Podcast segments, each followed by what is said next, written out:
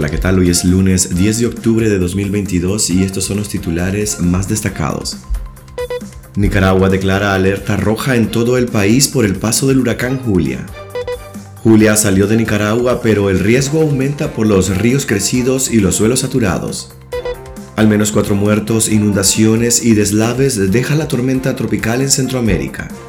El ex embajador Arturo Macfields asegura que la dictadura recibió un histórico golpe en la Organización de Estados Americanos. Y hoy te presentamos el escalofriante recuento de los hechos que sustenta la acusación argentina contra Ortega y Murillo. Soy Edwin Cáceres y les doy la bienvenida. Nicaragua declara alerta roja en todo el país por el paso del huracán Julia.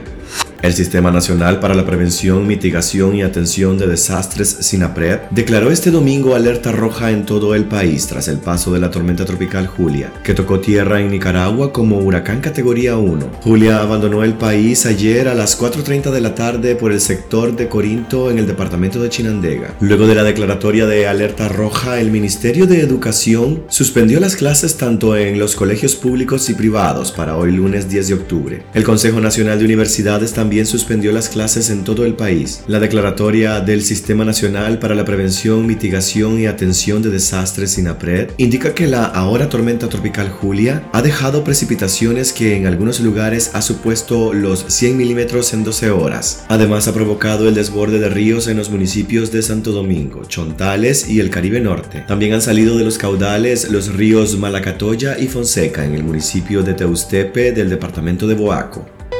Julia salió de Nicaragua, pero el riesgo aumenta por los ríos crecidos y los suelos saturados.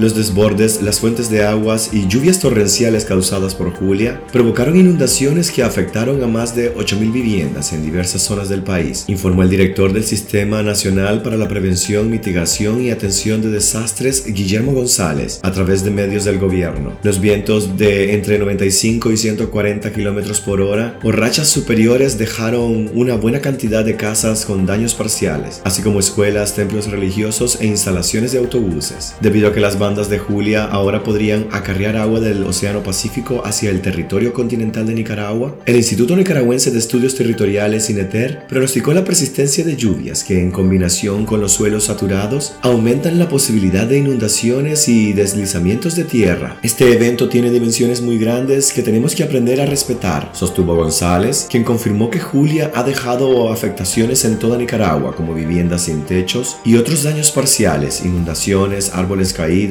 cables desprendidos, carreteras obstruidas, puentes superados por los caudales, entre otros. Al menos cuatro muertos, inundaciones y deslaves deja la tormenta tropical en Centroamérica.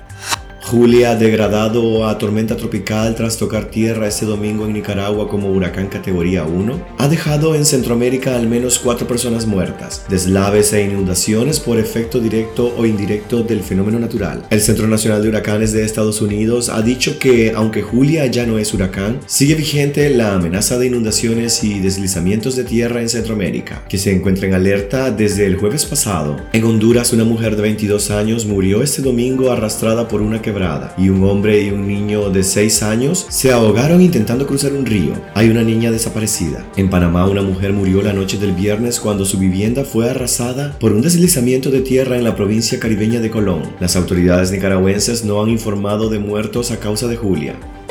El ex embajador Arturo Macfields asegura que la dictadura recibió un histórico golpe en la Organización de Estados Americanos.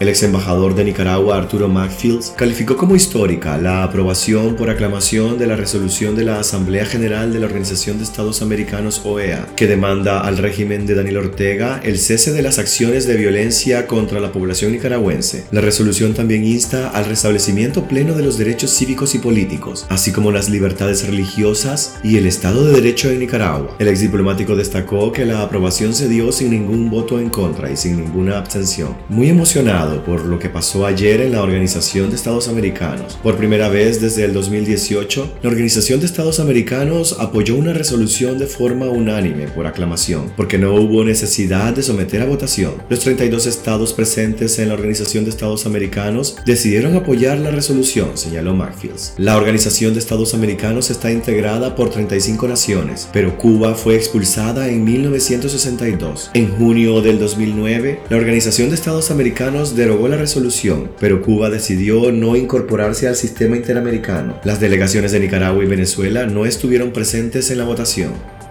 El escalofriante recuento de los hechos que sustenta la acusación argentina contra Ortega y Murillo Darío Richarte y Diego Pirola, los abogados que impulsan una denuncia internacional en Argentina contra el dictador Daniel Ortega, su esposa Rosario Murillo y su círculo de represores por cometer crímenes de lesa humanidad, soportan el caso con informes de al menos ocho organismos de derechos humanos y el testimonio de víctimas del régimen y sus familiares. La acusación documenta con precisión en 98 páginas, a la que tuvo acceso Despacho 505, los hechos que llevan a presumir que Ortega, Murillo y sus cómplices son responsables de persecución, secuestros, desapariciones forzosas, ejecuciones extrajudiciales, encarcelamientos arbitrarios y torturas contra ciudadanos que en 2018 se manifestaron en demanda de justicia, democracia y libertad en Nicaragua. Según el documento acusatorio, el régimen respondió a la crisis social y política de abril de 2018 con el uso desproporcionado de la fuerza. Aseguran que tienen como probar que la fuerza policial atacó con armas letales y de precisión a manifestantes. Los juristas piden que se investigue penalmente a la dictadura nicaragüense y a al menos nueve funcionarios para determinar si cometieron crímenes de lesa humanidad a partir de abril de 2018. La denuncia se ampara en el artículo 118 de la Constitución Política de Argentina, la cual reconoce el principio de jurisdicción universal. El recuento de los hechos que sustentan esta denuncia internacional está disponible en nuestra página web despacho505.com.